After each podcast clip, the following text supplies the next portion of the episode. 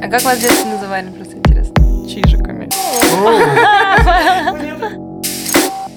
Это не сам, самоорганизация такая? Ну, А, вот них? те, которые спортом занимаются, они, у них, да, у них самоорганизация.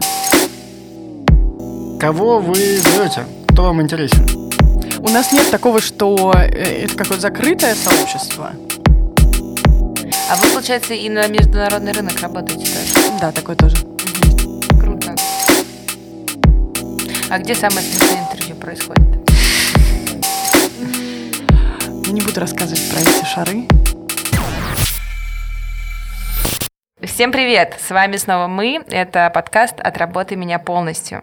В этом подкасте мы исследуем вопрос карьеры в современном обществе, о том, какая она бывает, какие бывают карьерные пути. Зовем к нам разных интересных гостей. И с вами мы, как всегда, Аня. А меня Глеб зовут. И у нас прекрасный гость сегодня. Меня зовут Настя Тинчила, я являюсь партнером карьерного сервиса Up and Out и очень рада быть сегодня с вами в студии. Круто, привет. Круто. Сегодня мы поговорим про сферу рекрутмента, потому что Настя является большим профессионалом именно в этой сфере. Проговорим про ее опыт, про то, как открыть с нуля стартап в этой сфере, который будет не похож совершенно на все остальные. Ну и вообще про все, что с этим связано. Привет. Всем привет. Давай начнем, наверное, сначала. Безусловно, интересно будет проговорить именно про твой опыт в проекте, но как ты к нему пришла, то есть как вообще строился твой карьерный трек, с чего ты начинала? Если говорить в ключевых моментах, э, я никогда, честно говоря, не хотела идти в рекрутмент. Хм. Всегда занималась творчеством и говорила, что рекрутмент это последнее, куда я могу пойти. Но, видимо, все-таки у каждого человека есть свои какие-то задачи, своя судьба, и, и хочешь, не хочешь. Случаются ситуации. А, так получилось, что меня позвали, прямо уговорили пойти на первое место работы в кадровое агентство, где я попала к очень сильному руководителю, который меня влюбил в профессию, потому что рекрутмент это не только про подбор персонала, это, в принципе, про коммуникации. И это, наверное, одна из самых основных профессий, где ты можешь правильно научиться выстраивать диалог и выстраивать отношения с людьми. И продавать в том числе, потому что это продажа, так, или- так или иначе. Людей. Да. Я хотела сказать, думала, вдруг вырежем. Нет, нет, это правда, правда не вырезаем. Да. А, И та- таким образом а, я поработала в банковском секторе, а, я поработала в нефтянке, где мы подбирали инженеров на стройки, на наши крупнейшие нефтяные проекты. Это было очень интересно. И вот сейчас у нас фокус на стратегическом консалтинге. А, Это белые воротнички, такие как они сами себя считают крем де ля крем а, рынка, ребят, которые уходят потом а, на топовые роли в стартапы, в корпорации, создают свое и так далее. Можно еще раз, ты- если к треку, ты попала в кадровое агентство, как долго ты там работала? В первом где-то порядка двух лет. Ну, их несколько было, да? Да, их просто было несколько, и потом вот пять лет назад А, я познакомилась а, на тот момент со своей будущим со своим будущим партнером, с Настей Юхтмахер. Она на тот момент возглавляла блок Experienced Hires в BCG, возглавляла подбор э, всех а, сеньорных кандидатов в консалтинговую компанию BCG Boston Consulting Group. Мгм. Вот. И мы как-то с ней почувствовали, видимо, химию, что абсолютно необходимо для построения э, совместных процессов и компании. И она ушла из компании, она ушла из BCG а, и сказала мне, Настя, а не хочешь ли ты быть со мной партнером? Я решила делать проект. Совершенно не похоже на классические кадровые агентства, потому что это уже устарело, это уже неинтересно компаниям, сумасшедшие ставки, э, за которые а, агентства работают, очень примитивные, устаревшие подходы. Она говорит, я хочу что-то новое, что-то более динамичное, вот предлагаю тебе. И Я ушла в А никуда. ты в этот момент, ну, работала, у тебя Да, все было хорошо? У меня все было хорошо, я ушла в никуда Мгм. а, и сказала, а давай попробуем. А чем, вот чем зацепила? Ну, пока звучит просто довольно авантюрно. А, Мне всегда, честно говоря, не хватало, работая в компаниях, мне всегда казалось, что я винтик. И меня это так внутренне терроризировало и не Мгм. давало мне покоя. Я чувствовала себя, ну просто это был психологический абсолютно момент. Мне не хватало самореализации. Я чувствовала себя никем, ну, говоря прямо. Потому что очень важно человеку какое-то ощущение собственной значимости. Вот ради этого ощущения собственной значимости, вот в 25 лет я тогда подумала, а попробуем, а почему нет? А, потому что мне всегда казалось, чтобы быть классным, ты должен сделать свое дело. Может быть, это установка, может быть, это был пунктик. Но именно он мне дал возможность а, стартануть. Э, экономически, вот ты, например, там работала, работала, потом ушла в никуда. У тебя какая-то была подушка безопасности или помощь какая-то? То есть, ну, что помогло тебе сделать этот шаг? Потому что очень многих тормозит именно вот такая денежная история обычно. У меня на тот момент не было э, больших там кредитов, ипотек, нянь и обязательств, которые надо выплачивать. Это первый пункт. А второй пункт а, моя рискованность. Я очень э, спокойно отношусь к риску и очень спокойно отношусь к нестабильности. И если сейчас там у меня, не знаю, тысяча рублей в кармане, э, мне не будет страшно от этого. Да, разберемся, какая разница, это деньги, сейчас есть, завтра нет. И вот эта легкость э, к финансовой стороне вопроса, она, с одной стороны, мне очень мешает, э, а с другой стороны, она как раз э, дает возможность рисковать. Ты когда создаешь стартап, ты не можешь не рисковать. Ты не знаешь, как будет. Это супер нестабильно. Мы периодически попадаем в ситуацию, когда э, мы там гуляем, шикуем, там, разбрасываемся деньгами и там устраиваем шампейн-шауэр условно. А, а иногда мы такие, так, налоги надо платить. Где мы возьмем деньги? Такое тоже бывает. И к этому надо быть готовым. А вот все-таки идея, на которую ты ушла, она как звучала изначально? Ну, она звучала, я партнер консалтинг. Э, нет, она звучала «Я партнер карьерного сервиса». Именно ну, карьерного сервиса, не рекрутингового агентства. Не принципиально, я партнер. А, а окей. Я просто сейчас говорю откровенно, как это было на тот момент. Сейчас у меня уже, конечно же, другая мотивация, более зрелая. Но на тот момент мне хотелось делать свое дело. И а, здесь кто во что верит, но а, я очень сильно верю, у меня это работает, в какую-то визуализацию, можно как угодно называть, это силой мысли или э, квантовой физикой, э, но я помню, что я очень четко хотела, я хочу свой проект, э, чтобы у меня была классная команда. Я не знаю, какое это будет дело, но главное, чтобы, чтобы я его знала. Не обязательно его любить бешено, но чтобы я понимала, о чем я говорю, чтобы у меня был в партнерстве человек, который возьмет на себя часть административных обязательств, а, таких как юридические моменты и финансовые. Ну, так и сложилось. Точь-точь. А вот смотри, то есть если бы, например, изначально она пришла с идеей, что это будет, ну, как бы, условно, просто рекрутинговое агентство, но ты будешь партнером, тебя бы тоже зацепило на тот момент, я имею в виду? Я думаю, что да, угу. а, потому что, когда мы начинали с Настей, а, я пошла за Настей. Угу. Я еще не знала ее как человека, там, мы с ней знакомы были, ну, два раза виделись. Угу. Это было на доверии, на интуитивном ощущении, что класс. Так, погоди, вот это интересно. То есть, да. как это работает? Типа, мы с тобой два раза кофе попили, поговорили, и такая, ха, кстати, Глеб, пойдем делать, короче, вместе бизнес. Так, типа? Если еще сделать шаг назад, я сначала пришла к Насте на интервью в BCG. Угу. Час она меня мучила. Это было одно из самых жестких моих интервью. Мы с ней разговаривали. Это не было интервью в классическом понимании, это был диалог двух людей, но вот прям с копанием глубоко она мне запомнилась. Я отказалась от оффера в BCG, потому что я понимала, что я опять пойду винтиком. Зачем? Ну, правда, зачем? BCG одна из топовых консалтинговых компаний, все очень здорово, красивая картинка, но нет, mm-hmm. мне не подходит. Я опять буду чувствовать себя одной из и вот этим перекладыванием бумажек mm-hmm. на месте сидя. Я отказалась. Через полгода я в какой-то момент э, думаю, а вот была Настя. А да. вот дай напишу ей, вот просто напишу. Я нашла ее то ли на Фейсбуке, то ли она мне визитку давала, тогда еще визитки были модные. Вот, я говорю, Настя, привет, может быть, ты меня помнишь? Я вот Настя, была на интервью, она говорит, я про тебя вспоминала. Я ушла из BCG, я собираюсь делать проект, я про тебя вспоминала. А зачем ты ей написала? Не знаю. Ну, типа, ты хотела ее там кофе попить или там, не знаю... Я просто ей написала, я, причем у меня мой вопрос звучал, как у тебя дела? Как у вас дела в BCG? Да. Она говорит, а я ушла из BCG. Я не знаю зачем. Я не знаю зачем. Я не могу ответить на этот вопрос. Это куда хорошая штука, да. интуиция. Оказалось, что у нас с ней э, одинаково нас в детстве называли, у нас были детские прозвища. Оказалось, что в какой-то момент у меня была квартира на, 30, на третьем этаже, у нее на третьем этаже, у меня 38-я, у нее 38-я, у нее мама Наташа, у меня мама Наташа. Ну, то есть там еще много каких-то совпадений. Но это, наверное, правда, когда ты вот действуешь не только логикой, а еще и каким-то внутренним чутьем. Оно у всех есть, сто процентов, просто кто-то его больше слушает, кто-то меньше. А как вас в детстве называли, просто интересно? Чижиками. У нее просто фамилия была Чижикова. А, у тебя А шапка? у меня я не знаю. Это вопрос к моим родителям. Им, Честно, я им тоже задаюсь.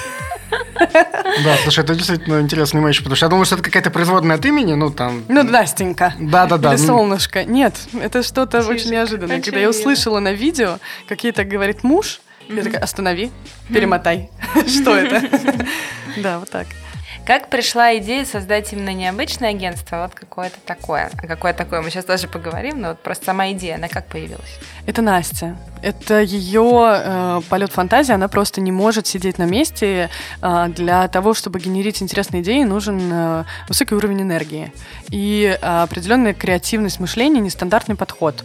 Эм, не знаю, может быть, у нее это врожденное, может быть, это э, выработано консалтинговыми компаниями, где ты все время пытаешься удивить э, экстра э, кандидатов, которые уже э, просто избалованы всеми видами плюшек от э, всех э, офферов компаний, которые у них есть.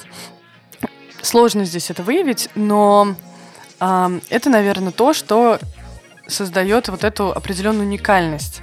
У нее не было задачи сделать, вот я хочу сделать уникальный продукт. Я хочу сделать продукт. То есть мысль в том, что вот этого продукта на рынке нет. Я хочу его сделать. А дальше уже накручивать вот эту уникальность, она создается из фишечек. А давайте кандидатам, когда они получают оффер, отправлять э, сертификаты в Novikov Group, там на 5000 рублей, просто в любой ресторан, просто, ребята, отметьте. Я говорю, класс, прикольно, интересно. Слушай, а давай ивент проведем. Ивент? Ладно. Какой? М, Ну вот бизнес-завтраки уже все было, это было, это неинтересно. А давай благотворительный, а давай спортивный, а давай спортивный. Точно, а давай футбол сделаем, консультанты любят играть, а давай. У нас мы несколько раз проводили прям целая олимпиада, там а, футбол, баскетбол, волейбол, мы снимали стадионы прям. Для кого? Для консультантов. Вот все сотрудники консалтинговых компаний, э, большой четверки, а, топ-3 консалтинговых компаний, second tier, ну то есть вот в принципе вот эти все структуры первого эшелона, м, скажем так. А зачем вам это? Ну, то есть, я имею в виду, это же, ну, как-то поддерживает основной бизнес по рекрутменту, то есть, серии, чтобы с ними со всеми познакомиться и потом их куда-то продавать. Или это просто отдельная веточка, типа, for fun ивенты? Это for fun. Основная мысль – всем будет здорово. Мгм. Это прикольно. Заработать на этом ты не зарабатываешь. Но это типа того, что делает Финпати, или это что-то совсем другое? Финпати проводит ивенты? Ну, вроде да. Не знала. Я не знаю, что у них, честно говоря. Ну, Хотя- насколько я знаю, я тоже не сильно погружен, что у них есть какой-то пул людей, они регулярно собираются, проводят какие-то ивенты. Ну, что-то они там делают.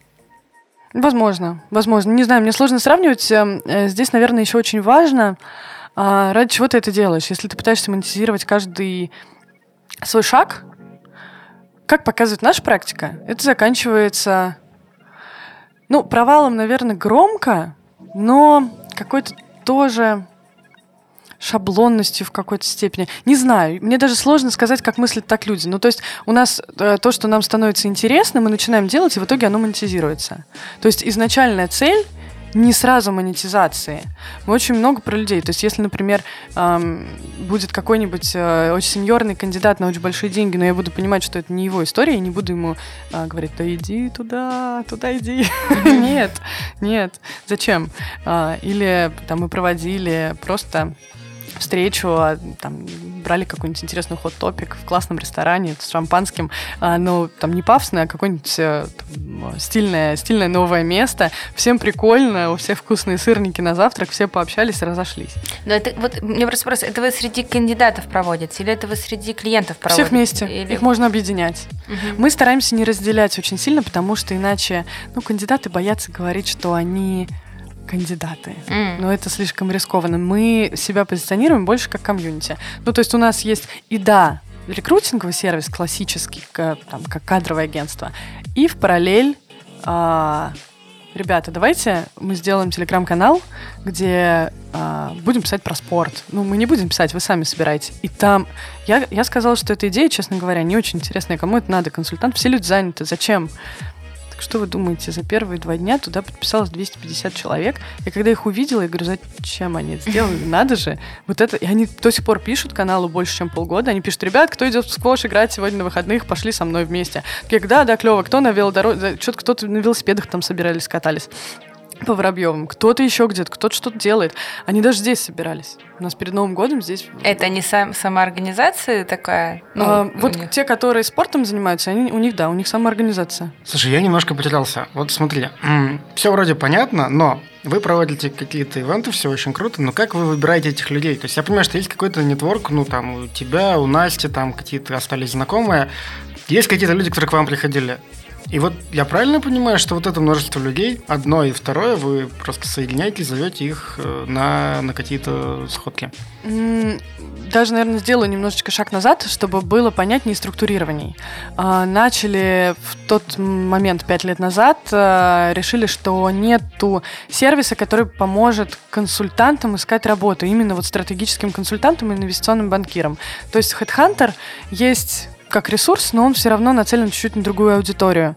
И, например, там консультанты из McKinsey, они очень редко выкладывают свое резюме на ХХ, ну, потому что а, им как-то это не, не очень, не та публика. Вот. А, LinkedIn заблокировали. Что делать? Нету сервиса, который поможет именно вот этой нише. Давайте это будем мы, потому что Настя там тоже обладает экспертизой в этой области. А, я также работала там в PwC когда-то давно на заре своей карьеры. Здорово, давайте объединять а, силы мы начали работать как классический рекрутинговый сервис. А, быстро начал расти пул кандидатов, а, с которыми мы находимся в очень тесной связке. А, Все время на связи. У нас есть телеграм-каналы, на которые они подписаны. У нас есть инстаграм. Мы все подписаны друг на друга там в инстаграме. И таким образом наша аудитория выросла из там изначальных 20 человек, кандидатов, до уже там, ну, сейчас на данный момент, ну, наверное, 5 тысяч активных. А в базе у нас 15 тысяч людей они участвуют в жизни наших э, соцсетей, э, там, комментируя что-то в Фейсбуке. Плюс туда же подключаются клиенты. Большинство клиентов сами экс-консультанты. Угу. сегодня он клиент, завтра он мне звонит и говорит, Насть, Помоги. Это такое дело. Корабль тонет. Или, например, наоборот, э, круто, я перерос, давайте сделаем что-нибудь вместе. Следующее, что у вас есть из вакансий? Хорошо, смотри, у меня вопрос. Выглядит пока как такой, знаешь, закрытый английский элитарный клуб. Ну, типа, все очень круто, но, типа, с улицы вход запрещен. На самом деле, как вы... Ну, значит, смотри, мы сейчас рассказываем об этом на публику, да? Нас кто-то послушает, скажет, о, классная идея, тоже хочу. Кого вы зовете? Кто вам интересен? У нас нет такого, что э, это какое-то закрытое сообщество мой номер телефона есть везде в открытом доступе, и мне э, там несколько раз в день приходят заявки. Э, Анастасия, здравствуйте, мне там передали ваш контакт, я нашел ваш контакт, я ищу работу, вот мой CV. То есть, в принципе, вот уже расширение нетворка. Ну хорошо, условно. Мой друг фотограф, который никогда в жизни не имел никакого отношения к большой тройке, большой четверке и, в общем-то, к консалтингу, тоже ищет работу. Если он тебе напишет, ты его позовешь на вот этот ивент? Э, я ему скажу, вы знаете, с точки зрения работы, я, к сожалению, вам вряд ли чем-то смогу помочь, потому что это абсолютно не наш пул, у нас нет вакансий от клиентов а, по вашему профилю. А, попрошу его, скорее всего, прислать его портфолио, если понравится, и скажу, слушай, а ты классный чувак, а давай у нас ивент скоро. Мы как раз фотографа ищем. Ну, вот такое может быть. Ну, окей, ну хорошо, ладно, если я все-таки хочу докрутить эту историю. Если это другой какой-то совершенно, ну, как бы unmatch, как это работает? К сожалению, ничем не можем помочь. Я, ну, мы не можем прям... Вы, короче, специализируетесь именно на страт-консалтинге, и как бы это вот ваша ниша, в которой... В Инвестиционка это... там же, угу. маркетинг, э, digital направление, ну, стратегия, операционка, трансформация, финансы. У нас клиенты это от э, крупнейших госструктур до самых основных стартапов, которые у нас а, в приложении, все, чем мы пользуемся каждый день. Я не хочу называть название, но там это все основные службы а, заказа такси, еды, а, даже в том числе там выгулы собак а, а, и, и так далее. Которые просто растут у нас на виду, и мы им помогаем находить э, там ключевые позиции типа операционных директоров, э, финансовых директоров, э, продукт-менеджеров в том числе. Заканчивая, правда, не заканчивая, начала с них. А, и огромные структуры, международные а, компании, всех секторов, около госструктуры, это крупнейшие металлургические компании, банки, топ а вот ты работала в разных сферах, ты сама говорила, да, там и в банках, mm-hmm. и э, в нефтянке. А, не скучаешь по другим областям? Честно говоря, нет, потому что в консалтинге, во-первых, очень приятные ребята, с которыми мы работаем. Они все с я уже не говорю про топовое образование, что, наверное, больше номинальный показатель, но тем не менее. Э, они очень смарт. Они действительно очень эрудированы, они очень э, коммуникабельны. У них очень правильно выстроена их... Ну, они умеют выстраивать коммуникацию. Mm-hmm. Вот так. И это всегда очень приятно. Они очень вежливые. По сравнению с э, ребятами из э, нефтянки, э, разница колоссальная. Mm-hmm. Колоссальная. Вы хотите оставаться в этой нише, или у вас есть идея потом как-то расширяться и другие смотреть области, или вас все ну, как бы вот устраивает? Мы думаем про IT, uh-huh. потому что сейчас IT в каждой бочке. Uh-huh. Um, Сложно. Это очень сложное направление, и там надо обладать техническими навыками, которых мы не знаем. Иначе IT-рекрутеров, которые просто «Алло, я прочитал job description, вот ключевые слова перечисляю, подходит ли тебе?» Такого очень много на рынке, это не профессионально. Поэтому либо к этому подходить с головой и глубоко копая, либо не подходить. Угу. Вот думаем. А IT какой? IT это очень ну, большой пул да. всего. Есть, ну, как бы, очень технические роли, для которых действительно нужно глубокое понимание. А есть то, что поближе к диджиталу, поближе к менеджменту, что, в принципе, не не очень про технологии, а очень про софт-скиллы, про опыт, про вот это все. Возможно. Честно скажу, не эксперт, не знаю. Я не знаю, правда. Мы никогда с ними не работали, я даже боюсь к ним лезть. Если есть кто-то в а, аудитории слушателей из IT-рекрутмента, кто хочет возглавить практику, я буду только рада нашему знакомству. Потому что мы готовы помогать э, ресурсами морально, давать, э, поддерживать любые инициативы. Э, хотите искать команду, давайте найдем команду. Но если это будет человек наш, прям вот... А какой ваш человек, расскажи? Очень, во-первых, очень добрый. Ну, правда. Мы, у нас нету... Ну, это как-то важно. Угу. А, Что такое добрый? Вот, ну, как бы... Когда ты вот кандидат не может разговаривать, и ты говоришь, вот какой козел, он там от оффера отказывается. Ты говоришь, блин, очень жалко, но я его понимаю. Ему, правда, это не, не его следующий шаг. Вот не надо вот, вот этой какой-то грязи. Вот этого очень не хочется. Um, плюс uh, наш человек uh, готов брать на себя инициативы, которые динами... по уровню энергии. С вялыми людьми очень сложно делать бизнес. Правда? С вялыми вообще все сложно. Я бы хотел узнать, в каком контексте слово «вялый» будет звучать хорошо, потому что ну, я не могу придумать сходу. Но ну, нет, ну разные люди. Не бывает такого, что все, все должны быть классные и очень активные. Нет. Ты можешь быть спокойным, например, хорошо, может быть, вялый имеет э, негативную окраску, но если есть спокойные люди, им намного проще выполнять более монотонную работу. Ну, там типа работа кассира в пятерочке. Нам нужен вялый человек на кассира. Вялый кассир – это топчик. Ему даже воровать лень. Вполне возможно. Может быть, э, кому-то надо, э, не знаю, для каких-то актерских отправлять кому-то для каких-то пранков э, очень вялого человека, чтобы он изображал кого-то умирающего. Придумываю с головы, вариантов нет. Так еще раз, значит, доброта, уровень энергии. Уровень энергии определенный уровень интеллекта, потому что для того, чтобы выстраивать свою, свое направление бизнеса, ты хочешь не хочешь, ты должен быть не тупой. Не вялый, не тупой. Тупые вялые не пройдут. А как вы это оцениваете? На самом деле это опять же, э, помимо всех классических рекрутинговых э, штучек э, по оценке кандидатов, мы не берем это. Очень во многом это интуитивно, и во многом это показывается на каком-то предыдущем опыте кандидата и показывается на простых, элементарных, начальных стадиях и кейсах, которые, с которыми сталкивается человек. Ты просто видишь, как он мыслит. Угу. Ну, то есть вы ему даете какие-то кейсы, порешаете и слушаете, как он вообще размышляет, правильно услышал? Если мы берем себе в команду человека, угу.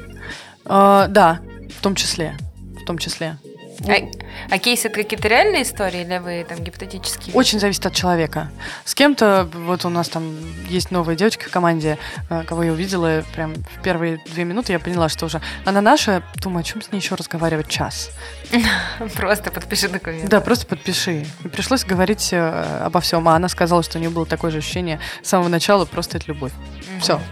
Это... А не было ли когда-нибудь, ну, извини за этот вопрос, что, типа, вот вроде как любовь, прошло полгода, и любовь что-то прошла, и есть какой-то непонятный чувак, непонятно, что с ним делать, а он не работает нормально. Чтобы прям была любовь, и через полгода мы поняли, что мы ошиблись, не было. А, было, что брали и ошибались.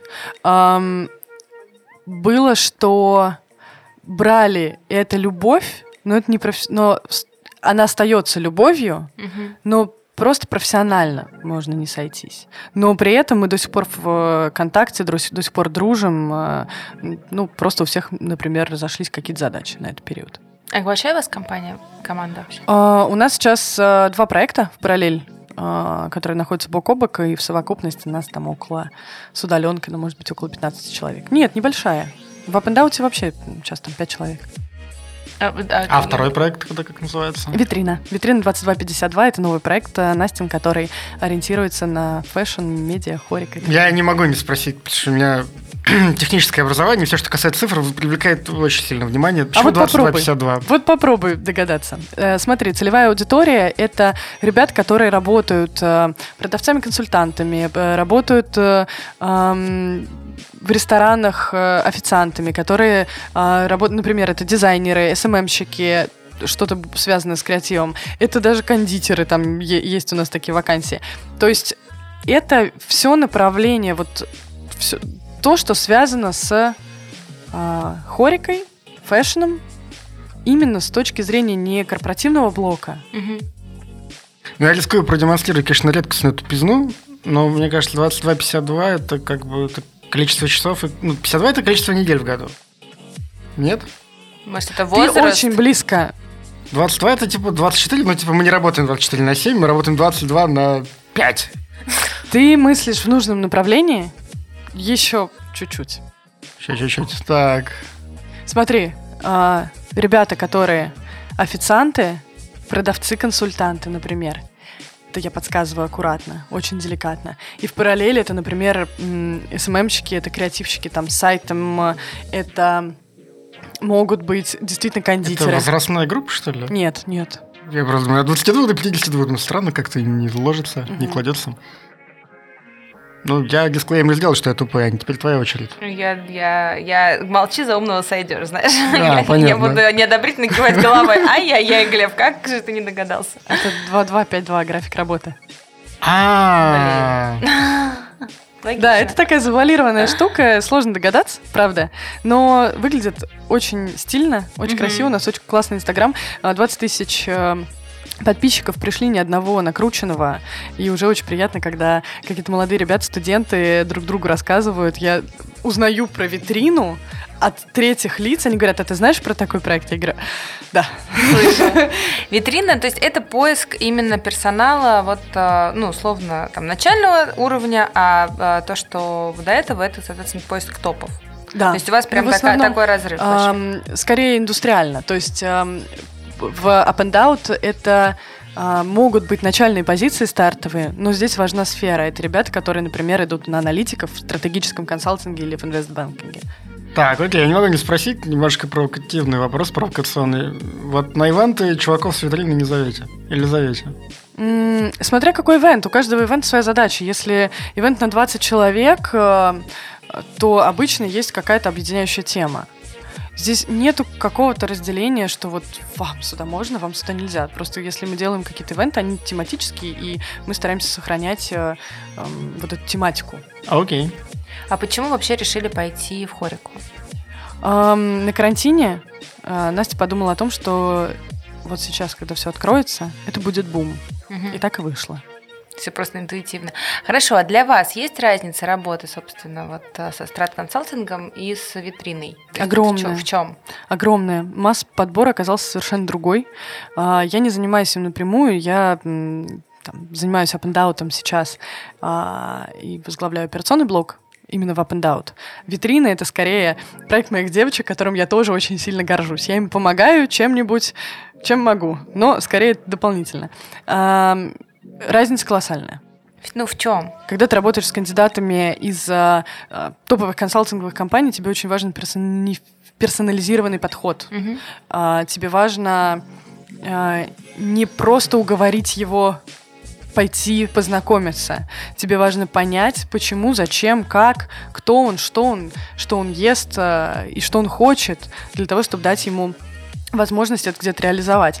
Если мы говорим про масс-подбор, там все-таки вопрос количества в, какой, в какой-то степени. А где самое смешное интервью происходит?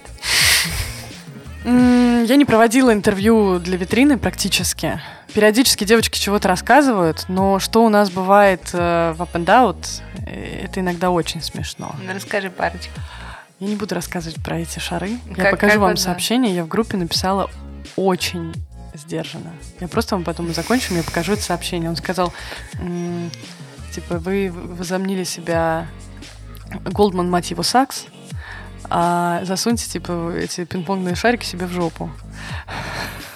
Ну, это, в принципе, было ожидаемо, что именно так он и сказал, потому что... Ну, как бы хорошо, что на пинг-понге это выяснилось, я бы так сказала, а не на А первом я так испугалась, мне клиент пишет. А- Говорит, Настя, смотри, это от него. Я думаю, ну все, секер башка. Ну, вообще, конечно... Ну, с другой стороны, ну, видишь же, как бы Нет, ну, наоборот, люди. хорошо, что это же, да, так про- для этого кейсы и дают, чтобы Мгм. сам дебилоидов отсечь. Ну Потом, да, это да. он вышел и реально запихал.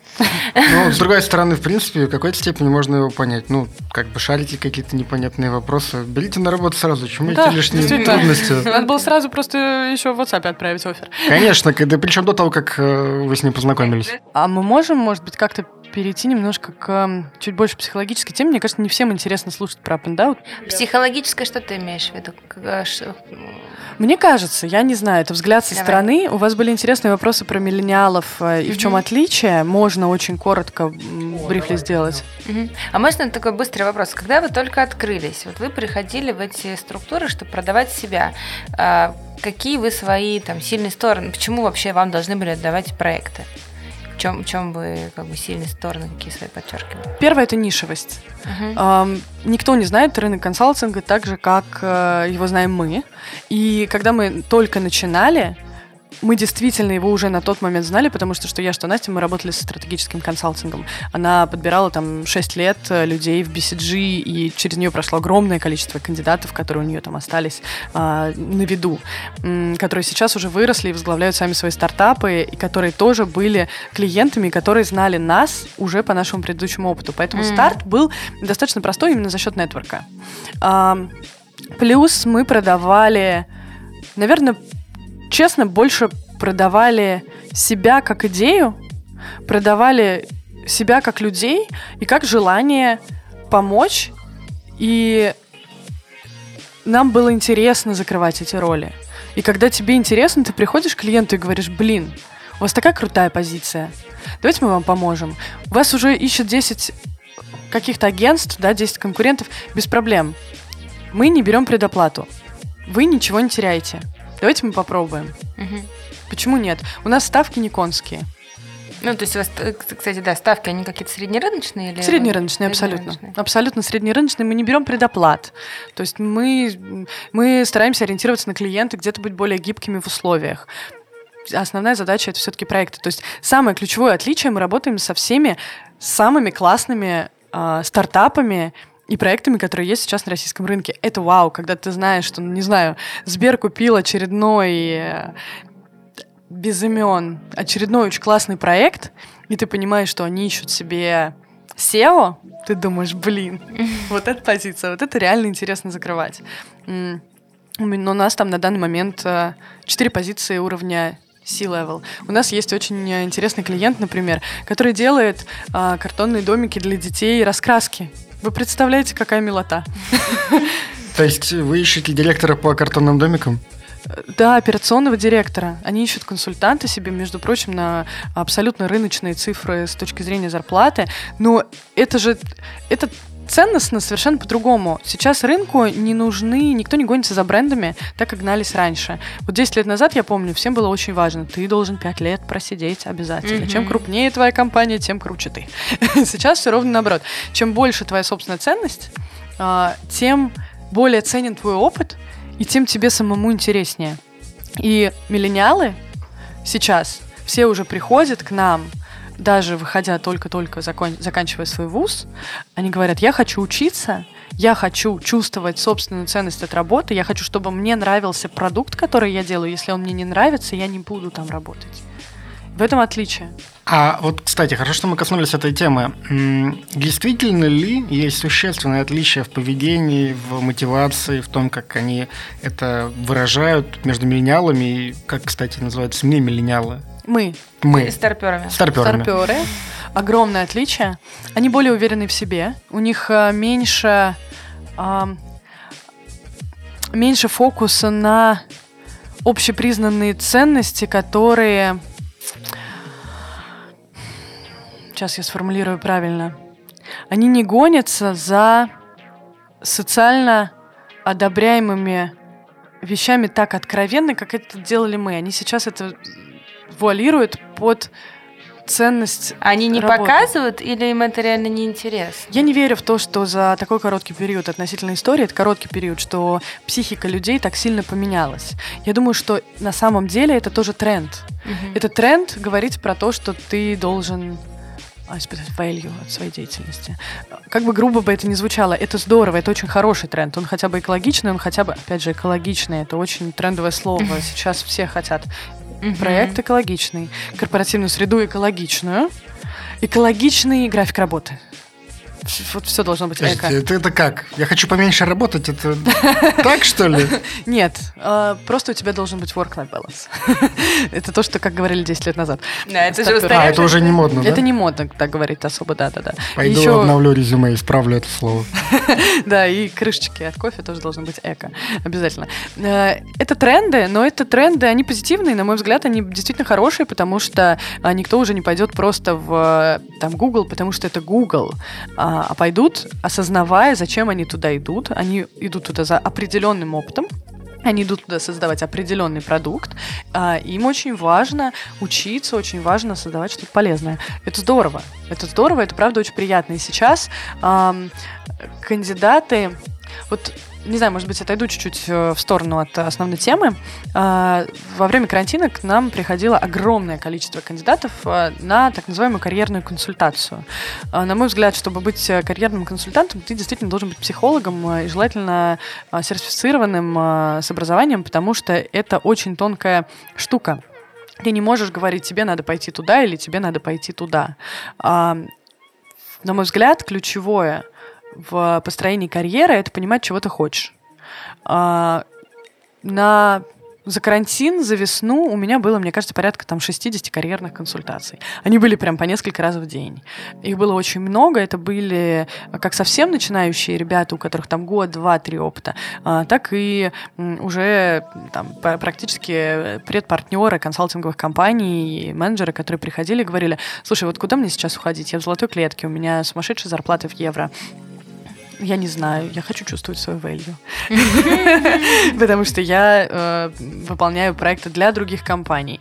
Э, фактически мою презентацию по стратегии положат на полку, и смысл от того, что я не спал 200 э, лет подряд ночей. Да, угу. да. И э, люди встают, находятся в тупике, потому что они не понимают, чего они хотят. И у миллениалов как раз есть э, вот этот гэп по времени, когда они могут догнать нас старперов потому что они, они уже сейчас обладают этим знанием и трендом, что сейчас надо думать о том, чего ты хочешь, не только о том, что тебе диктует рынок.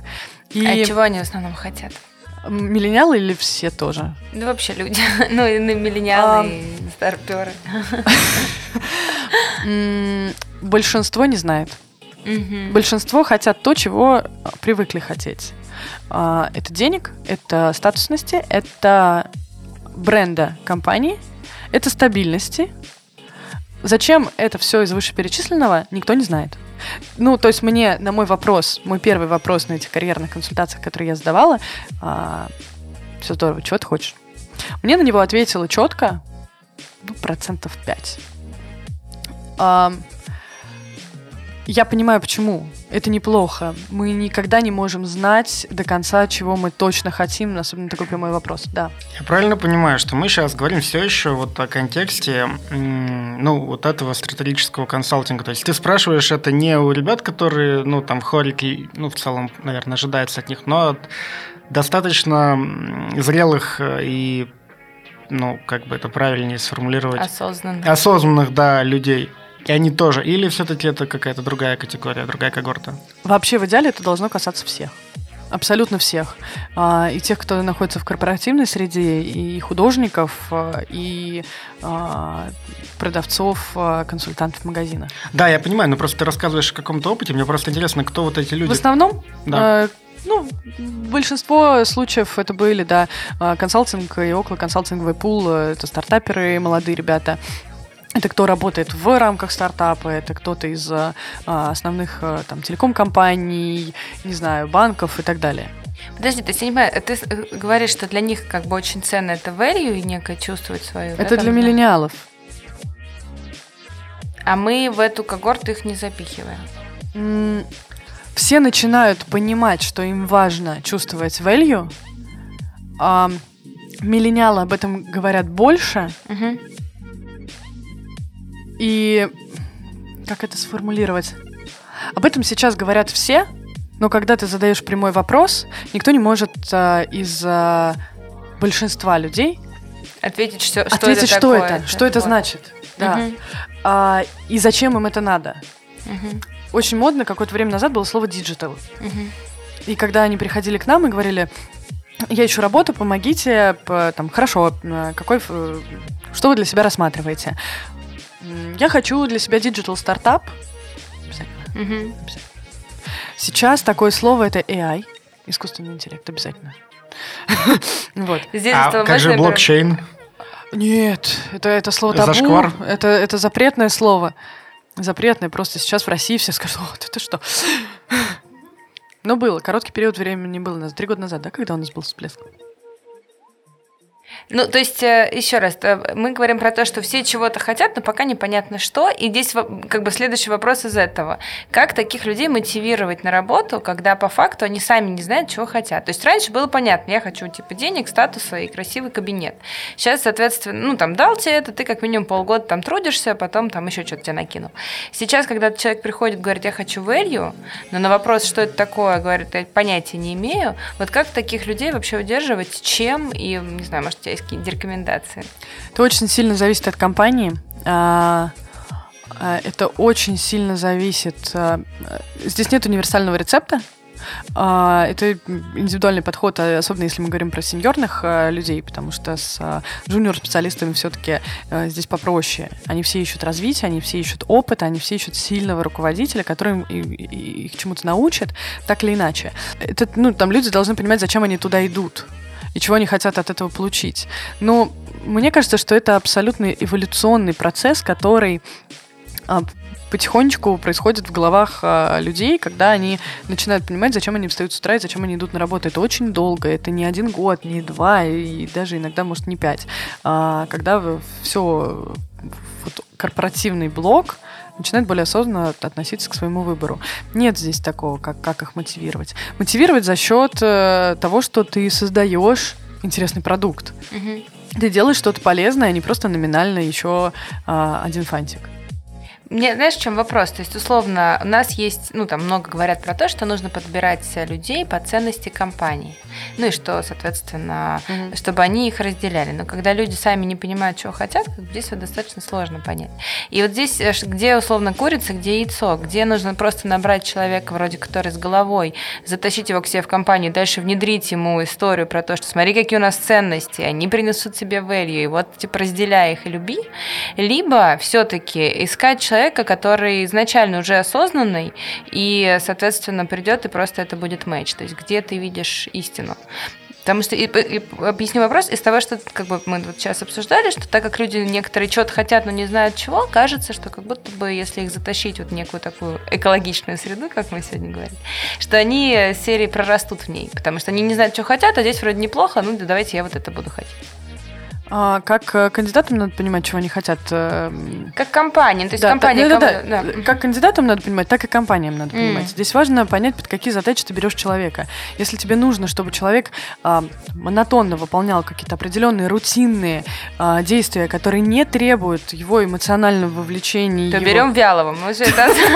да, то, действительно мы берем человека, который, а, который по своему психотипу будет более спокойный, да, может быть, у него будет внутреннее желание там создавать э, вторую Теслу и делать что-то для экологии, но который на данном этапе готов выполнять рутинные задачи. Если тебе нужно человека, который выведет твой новый, супер, не знаю, технологический продукт, э, переворачивающий мир на рынок, ну, тебе нужен человек, как раз понимающий, зачем это, иначе он это не продаст, и он не сможет это выстроить. Надо отталкиваться от твоих собственных задач. Потому что, например, в компании с супертехнологичным классным а, продуктом все равно есть бухгалтерия. Нам не нужно туда а, человека, Креативщика, да. креативщика, который сидит и вздыхает каждые три секунды о том, что где же мое value? Оно ушло. А вот смотри, у нас сегодня про тебя подкаст. Вот ты говорила, что пять лет назад у тебя, соответственно, таким триггером было слово партнер, и именно это было там твои ценности, це- ценности. бизнес. Свой бизнес, да. Да. Сейчас что? Что тебя мотивирует это заниматься этим, развивать?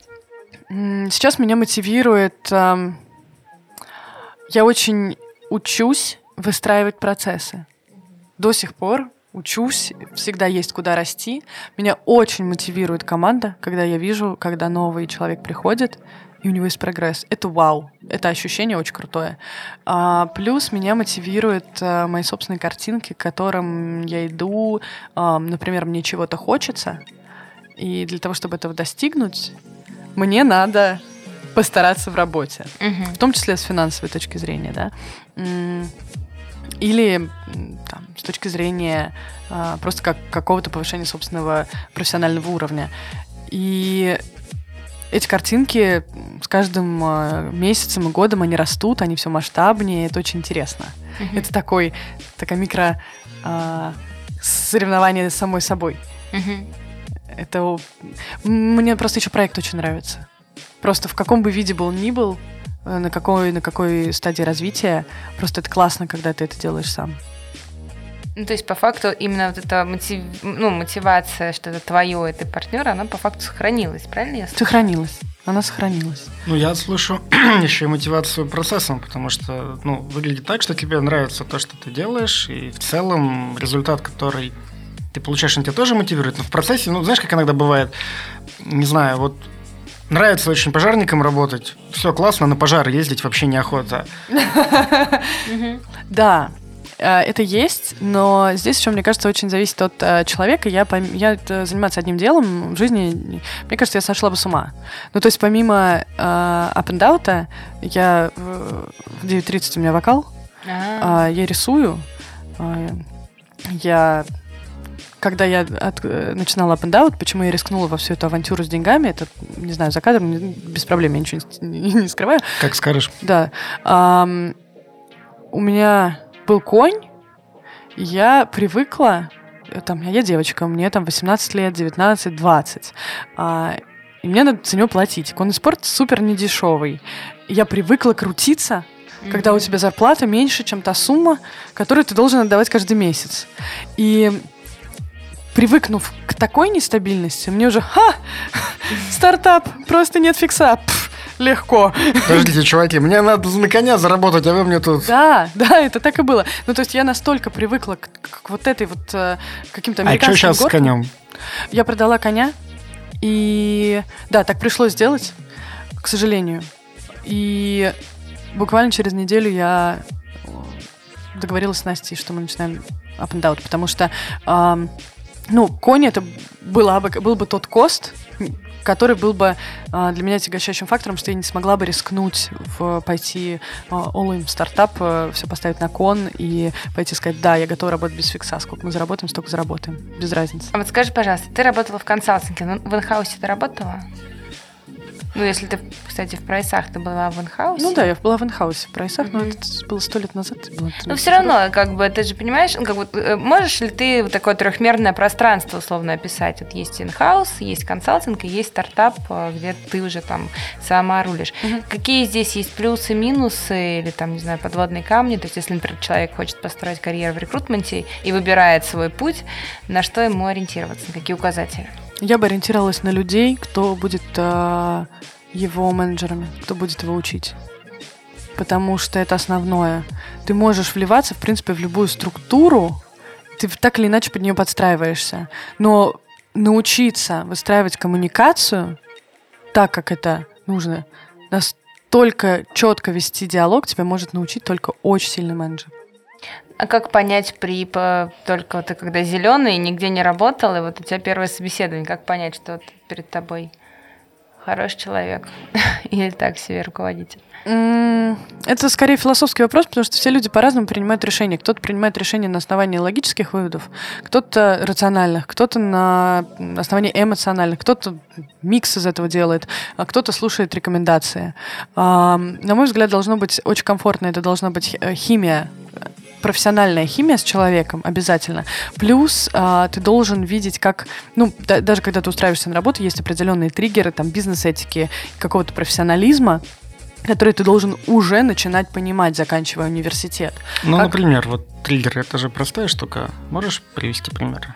Например, э, если ты идешь in-house, то компания должна соблюдать все правила на проведения интервью, в том числе э, это должна быть бизнес-этика, это должна быть банальная вежливость, это должно быть а, очень корректное общение с человеком. А, интервью — это не надо стоять с плеткой над кандидатом. Абсолютно нет. Тебе должно быть... Это диалог в первую очередь. К тебе должны относиться уважительно. Всегда обязательно. Если ты чувствуешь, что это не так, и человек напротив тебя пытается доминировать и пытается тебя эм, унизить и объясняет это тем, что это стресс-интервью, или вообще не объясняет это, э, это некорректно. Это не экологично, и это, ну, это странно. Как правило, такое происходит, если эм, интервьюер пытается собственную значимость доказать через другого человека. Особенно, если это юный специалист. Зачем это делать? Зачем? Ты, ты влияешь, э, человек и так волнуется. он, только-только начинает проходить интервью. Это очень важно. Такое, такое, к сожалению, очень часто. Плюс надо посмотреть на атмосферу в коллективе, надо посмотреть на какие-то личные достижения этого человека, надо посмотреть а, на то, какой у него был опыт до этого, до этого его бэкграунд. Плюс я никуда не убираю интуитивную сторону вопроса, просто на ощущениях, тебе хочется туда или тебе не хочется туда. Если не хочется, то почему? Если хочется, то почему? Я всегда принимала решения о переходах а, достаточно спонтанно, но я понимала, что я просто по-другому не могу сделать. Ну вот все. Вот. Но я не бенчмарк. У меня очень у меня совершенно такой женский подход. А вот смотри, ты уже пять лет, соответственно, в собственном бизнесе. Вот если посмотреть э, и дать... Ну, практически в собственном... Ну, с партнером, да, но да, не да, важно, все равно да, это, да, это же... Это Настя. Вот э, посмотрев э, весь этот путь, условно, какой бы ты себе совет дала пять лет назад? То есть, может быть, были какие-то, не знаю, подводные камни, которые вы не заметили, или наоборот, там, какие-то шансы, которые вы упустили. Были ли какие-то вещи, которые ты сейчас с высоты своего возраста сказала бы, ах, Настя, посмотри. Моя личная зона роста – это структурированность, но что касается всех стартапов, которые есть, а, очень многие совершают одну ошибку. Когда начинается первый стабильный поток денег, тебе кажется, ну все, шикуем. Это как, когда ты полтора года водишь машину, ты начинаешь гонять. Или даже сколько, полтора месяца, наверное, не знаю, я не за рулем. Сразу. Вот, да, ты первые, может быть, э, люди обычно день ездят медленно, потом они начинают э, в полпедаль. Да. да, потому что кажется, что ты все можешь. Так и тут это очень большая вообще ошибка многих стартапов, очень большой риск попасть в эту западню, что ты начинаешь чувствовать себя всемогущим. Что мы сделали? Мы сняли офис на Патриках 200 метров. А Серьезно? нас 5 или что-то такое. Ох ты, круто. Мы такие, вот, все, мы работаем с топами. Мы начали с офиса на Патриках, но он был 9. Потом у нас там, ну не 200, ну сколько там, 100, 100 с чем-то метров у нас было. Прям центр. Шикарно вообще, там Ну, конечно, это было огромной ошибкой. Мгм. Потому что стартап это всегда нестабильно, и тебе нужно основное в стартапе тебе нужно минимизировать а, косты а, постоянные. Минимизировать. Вот. Да, вот, это, вот этот момент был. А какой был самый большой куш, который вы оторвали? Ну, Самый классный проект? Ам, самый... Ну, наверное, это был э, один из там сложных офферов, как, который я вела, там, проводя переговоры как со, страной, со страной клиента, так и с кандидатом, когда все хотели к друг другу, но у всех были куча стоп-факторов, и мне приходилось это все с одним поговорить, с другим поговорить. Нет, ну смотрите, подождите, он сейчас уйдет, мы не найдем такую звезду, что вы будете делать? Они говорят, ну ничего, потом зато, когда мы созреем, мы к нему придем опять, я скажу, он не собирается прыгать, он же стабильный человек. Ну, Это очень психологический момент. И с ним точно так же. Он говорит, я хочу к ним, а, но вот меня смущает а, то, что они АБВГД. Я говорю, нет, ну подожди, смотри, они же тоже, а, они не привыкли работать с таким уровнем кандидатов, у них первый опыт. Ну, то есть это очень, очень психологическая история. Это было очень круто, очень интересно, когда все пожали друг другу руки. Я прям поняла, что они Не попрощ- зря. не зря они, они попрощались бы э, друг с другом после первой встречи. Мгм. А сейчас они мне пишут э, спасибо за друг друга. Это самое приятное, что может быть. А были какие-то, наоборот, ну, не знаю, такие несрастухи? Конечно, конечно, были. И такое бывает. э, С какими-то клиентами проще работать, с какими-то сложнее работать. Иногда ну, бывают какие-то факапы, бывают косяки. Мгм. Вот смотри, рекрутмент это же вообще такая сфера, ну, довольно стрессовая в плане того, что, во-первых, реально постоянно общаешься с клиентами, во-вторых, не всегда ты можешь спрогнозировать, как там это все развернется, как фишка ляжет.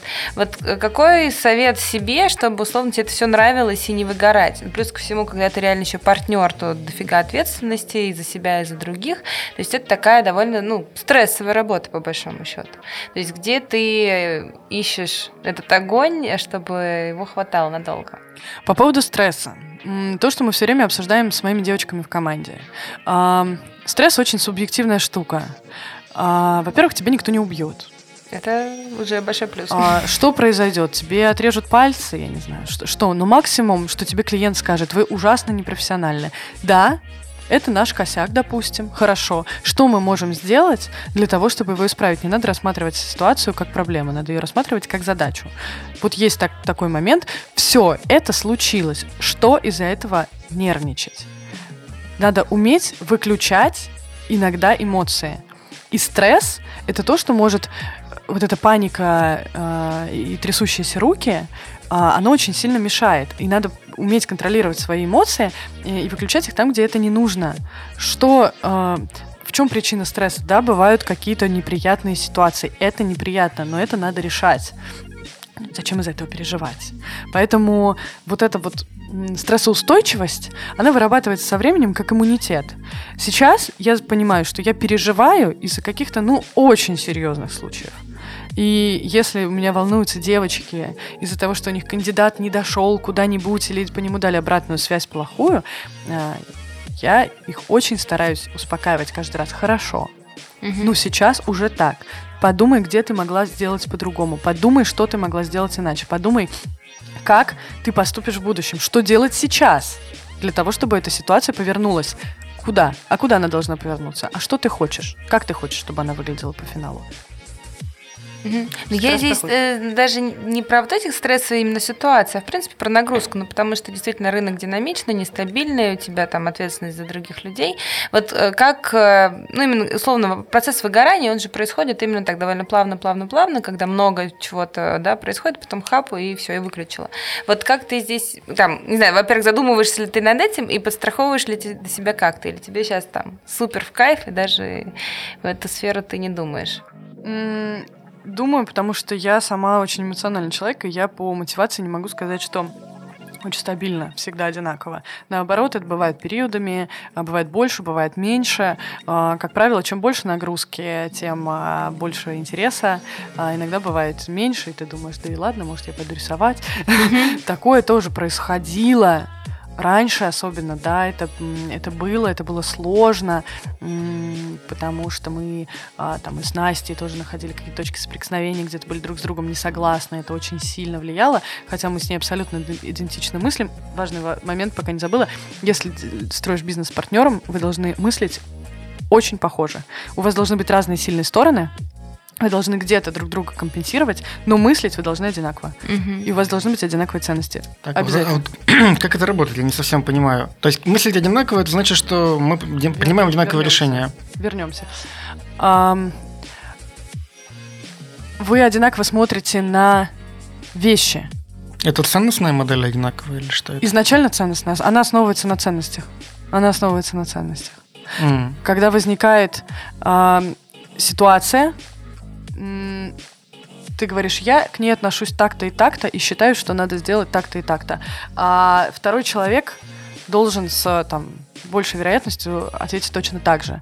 Но при этом он, например, в силу своих сильных сторон там, чуть-чуть подкорректирует в свою сторону, ты с учетом своих сильных сторон подкорректируешь в свою, и совокупно вы друг с другом согласитесь. Угу. Вы не будете тянуть э, в разные стороны. Угу. Говоришь... Даже не про бизнес-партнерство, вообще про любое партнерство. Про так. любое партнерство. Про любое партнерство абсолютно в бизнесе. А, просто это, ну, я не знаю, я вот на своем примере понимаю, что это крайне важно. Когда э, и ценностно, почему важно, у нас возникают ситуации, например, иногда какой-то клиент, э, мы там понимаем, что это стартап, у них нет денег, а, ну, у нас ставка невысокая, но она среднерыночная, она не низкая. Говорим, давай скидку сделаем. Давай не будем им там, не знаю, терроризировать их, чтобы они нас там платили быстро. Ну, условно. И второй поддержит. То есть, скажем, конечно, да. Ребят, жалко, они молодцы, они стараются. К выгоранию. Да.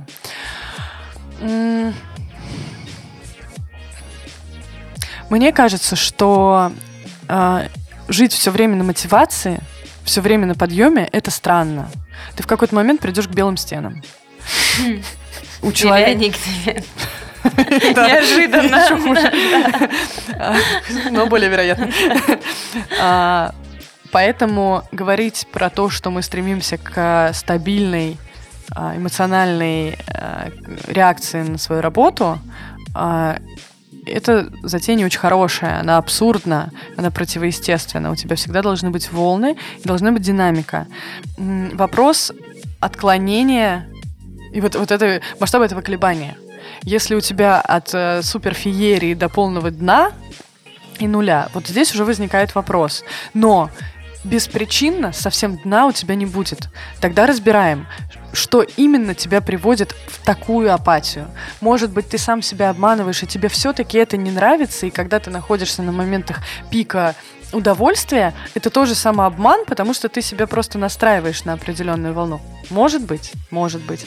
То есть в стандартной ситуации у тебя бывают спады, и бывают подъемы, бывает очень классно, здорово, но спады не приводят тебя в полное выгорание. Для полное выгорание это эм, не знаю, что там, каких терминов, машины, там, не знаю, когда тормоза они стирают или чего там происходит. Не разбираюсь в этом. Не помню точнее. Ну, не знаю, когда, когда у тебя износ оборудования уже... Полный износ оборудования. Да, Полный износ оборудования. Гениально, Глеб, это гениально. Это неправильно. Это неправильно. У вас должна быть э, грамотная система, выстроенная система ремонтов э, или амортизации этого оборудования. Соответственно, если ты доходишь до такого пика, проанализируй, почему это так происходит. Тебя не устраивает э, график работы, тебе не нравится содержание работы. Давай обсудим, что тебе не нравится конкретно. Может быть, тебе не нравятся какие-то определенные элементы, как их можно трансформировать? Можно ли э, взять человека в помощь? Или, может быть, поменяться с коллегой с э, какими-то своими задачами? Условно. Всегда есть способы решения. Но для этого нужна осознанность. Для этого нужна включенность и понимание, зачем, что, почему, как. А у тебя были такие процессы? Всегда. Я очень вообще люблю э, работать с психологами, с психотерапевтами, не потому что э, у меня кукуха отъехавшая. Как они говорят. Да, да, да. А потому что это очень интересный процесс, э, и это очень помогает в выстраивании собственной жизни.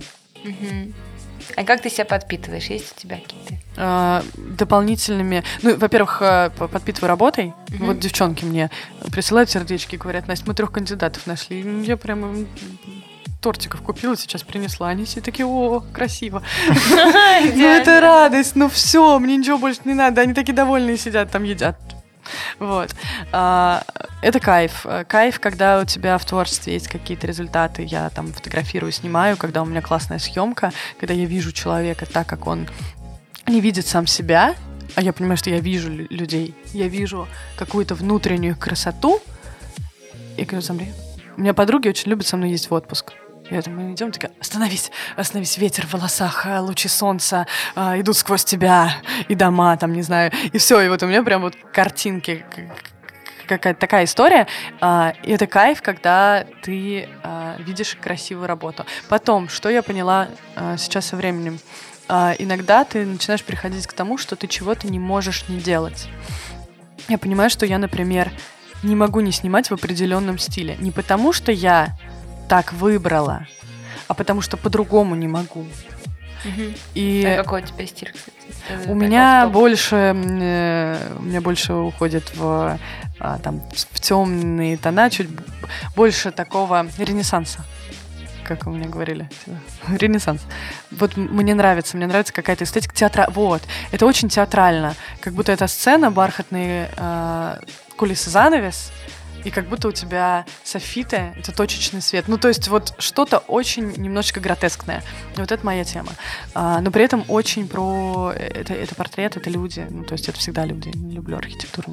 Я ее люблю смотреть. А, там дизайн интерьеров э, меня очень заряжает, э, когда я там делаю свой э, свою квартиру, у меня тоже не могу сказать, что сильно обычная. вот. А, очень заряжает, когда ты, не знаю, соревнования выигрываешь на коне в конном А ты спорте. занимаешься до сих пор? Сейчас уже вот какое-то время нет, но буду вернусь обязательно.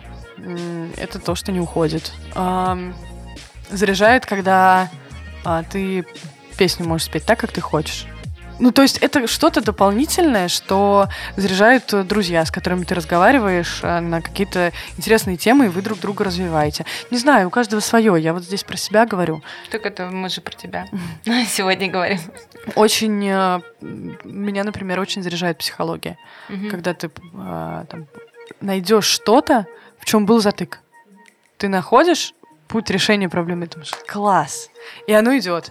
Заряжает очень иногда состояние потока, когда ты понимаешь, что тебе, ты на кончиках пальцев, ты хочешь повернуть, ты как будто, как, не знаю, как все к машинам веду, как на Феррари летишь, что у тебя твое решение, оно хоп, вышло, вышло, вышло, получилось, да, так как ты хочешь, класс, сюда. Вот это очень круто. А иногда бывает, что бы ты ни делал, как белка в колесе. Мгм. От энергии зависит тоже иногда и просто. Ну, там, да, у каждого свое, там всякая эзотерика тоже может. Хорошо. А, Настя, скажи, пожалуйста, а бывали ли у вас случаи, когда к вам обращались какие-то компании, и вы по каким-то причинам вынуждены были им отказать? Ам, мы никогда не отказывали компаниям а, на самом старте. У нас а, нет каких-то 100 факторов для начала работы, но у нас получа- были такие ситуации, когда мы а, прекращали работать с клиентами. Это крайне редко, это крайне редкие случаи. Это было в том случае, если мы понимали, что просто это сотрудничество не обоюдно выгодное, а, либо, например, а, ну, там а, у клиента а. Ну, Нет если денег. это, если это, если это сотрудничество не обоюдно выгодное. Окей. А, ну хорошо, но все-таки вот к тебе, если вдруг придет, не знаю, там 1xbet, какая-нибудь гэмблинговая компания, норм или, или не норм?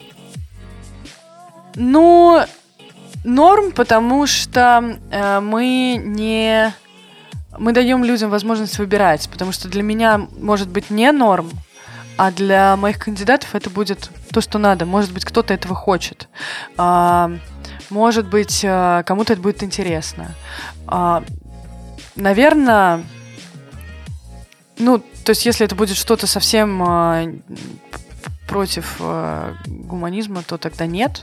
Но таких случаев не было. У нас был смешной клиент, а, но так не состоялась история. Это мне звонит Настя и говорит, сидишь? Я говорю, сижу. Она говорит, упадешь просто даже сидя, потому что это просто э, вишенка на торте нашей профессиональной карьеры. Кто к нам пришел? Я говорю, кто? Она говорит, это агроферма Анаши. А. Надо Просто. брать. Да ладно. Вот, И было- кого они искали? Дегустатора? Я не помню, это был где-то год назад. Не помню, кого искали.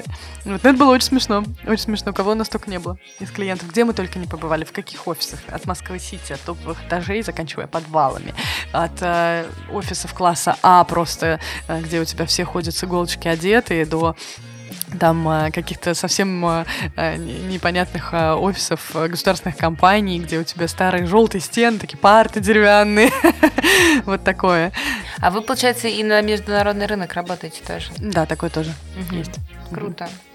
Ну, а все-таки, то есть ты говоришь, что вы начинаете работать с компанией, но потом они могут что-то такое исполнить, что вы расходитесь. То есть это что такое может быть? Ну да, но это если мы не видим результата очень долгое время, мы понимаем, что нету решения данного вопроса, и клиент, например, мы с ним разговариваем действительно на разном языке, мы можем а, сказать, что, а, ребят, к сожалению, у нас а, не складывается. Но так бывает, да, мы пытались вам помочь, но смотрите, к сожалению, это получается неэффективно, мы не можем вам помочь. Или, например, бывает такое, когда компании ведут себя немного аррогантно и а, ставят себя в позицию. Аррогантно это в смысле высокомерно. Мгм. М, А вот, ну, Ну, пример. крайне редко. Ну, такой прям вот единица. Единица было, когда нам приходилось говорить, коллеги, смотрите, мы очень уважаем свое время, и нам очень важно понимать, что а, там, не только мы заинтересованы в а, нашем сотрудничестве, но и вы. Ну, то есть мы очень в этом отношении гибкие, но у нас нет каких-то а, жестких стереотипов относительно этого. Вообще нету. Окей. А скажи, пожалуйста, что бы ты посоветовал людям, которые сейчас находятся в поиске, ходят, не знаю, по собеседованиям, в общем, как-то озабочены вопросами своей карьеры, а, какие-то практические вопросы, вернее, советы, что им делать, что им не делать, на что им обращать внимание? Во-первых, надо понимать, что поиск работы это, в принципе, классический ам, проект. И выстраивается этот процесс точно так же, как и проект. Тебе надо определить э, финальную цель, к которой ты хочешь прийти, и расписать ее на много маленьких шагов до. А, В первую очередь надо понимать, э, чего вы хотите от своего следующего э, места работы. Через меня прошло огромное количество кандидатов, и все, кто выходит на следующий карьерный шаг успешно, это те ребята, которые мне сказали, дали четкую формулировку того, чего они хотят. Причем это касается всего как их финансовых ожиданий, так и компаний, а, формата компаний, коллектива, задач, а, продукта, с которым они работают, собственного самоощущения а, в этом во всем процессе, того, как они себя там видят. Определитесь, вы чего хотите? Вы хотите быть г- глобальным стартапером в долине, в худи, кедах а, и с кофе рядом стоящим, или вы хотите сидеть на миллионном этаже Москвы-Сити и быть в совете директоров а, крупной металлургической компании. Две разные ветки. Поймите, кто вы. А, От этого отталкиваемся. От этого отталкиваемся, в каком направлении мы движемся. А, Путь э, сейчас а, нет такой возможности просчитывать все шаги а, карьерные наперед, потому что очень динамично меняется рынок. Никто не знает, когда будет а, там, а, настанет очередная пандемия или кто-то придумает новый а, какой-то digital продукт, который перевернет весь рынок.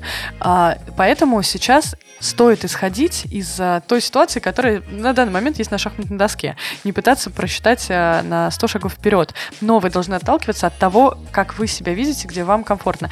Напишите прям 20 критериев того места, где вы хотите быть. От этого формируйте список, там, например, 20 компаний, которые вам интересны. Из них возьмите 5 самых приоритетных. И э, распишите список тех вакансий, которые конкретно есть в этих, вака- э, в этих компаниях, а, куда вы целитесь. У вас должна быть очень четкая поставленная цель. Далее подключаются теплые контакты. Это работает очень сильно. Рекомендации на рынке Network это супер штука. А, LinkedIn в помощь, где вы находите того человека, кто возглавляет тот департамент, который вам интересен, вы ему пишете вежливое сообщение на LinkedIn, а, что Иван, добрый день. Меня зовут так-то, так-то. Мне очень интересна такая-то, такая-то роль в вашей команде. Давайте пообщаемся. Там, я такой-то, такой-то, вот мое CV. Это вежливо. Если мы говорим про э, более гибкие структуры, молодые, более прогрессивный, то иногда это даже приемлемо писать на Фейсбуке. Конечно, надо соблюдать бизнес-этику, но Facebook сейчас замечательный э, бизнес-инструмент. Инстаграм, как правило, too much, но Facebook абсолютно окей. А, очень много там бизнес-девелопмент процессов происходит на Фейсбуке.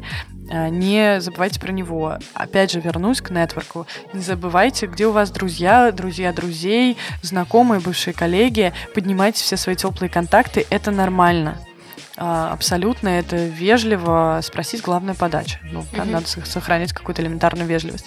И вы должны проработать все свои компании, которые у вас в приоритете, особенно топовые пообщаться с ними и понять, какая у них текущая ситуация. Нужен ли им такой человек с вашими скиллами? Если э, нужен похожий, но у вас не хватает каких-то навыков, какие конкретно навыки, за какой период вы можете их в себе развить? А, может быть, э, они скажут, да, будет через полгода, держите руку на пульсе, напишите им через полгода. А, это абсолютно проектная деятельность, такая же, как, как и любое целеполагание и любое достижение какой-либо другой цели. Не надо думать, что, о, а как искать работу? Headhunter только. Нет. Headhunter, да, не исключаем никаких источников. Мы же сможем потом оставить твои контакты, чтобы люди именно из страт консалтинга могли писать. Конечно, да, да, да. Все эти бесконечные толпы людей, которые слышат нас от страт консалтинга, все придут к тебе. Ну, э, неважно, в принципе, если ребята э, кому-то нужна какая-то помощь э, или какое-то содействие, без проблем. У нас очень много контактов, мы, действительно теплых контактов в каких-то компаниях, если мы можем кому-то помочь. И даже если это не наш ключевой пул, я с удовольствием напишу своим знакомым HR, не знаю, в какой-нибудь компании, скажу, слушайте, такая история, не наш пул, но вот есть очень классный парень. Вот мы с ним пообщались, умеет то-то, то-то. Вдруг вам полезен будет. Угу. Да мы с радостью. Что, мне сложно, что ли? Одно Супер. сообщение написать. Это хорошо. Вот. Так что вот так. Потом, да. А вот э, такой еще вопрос.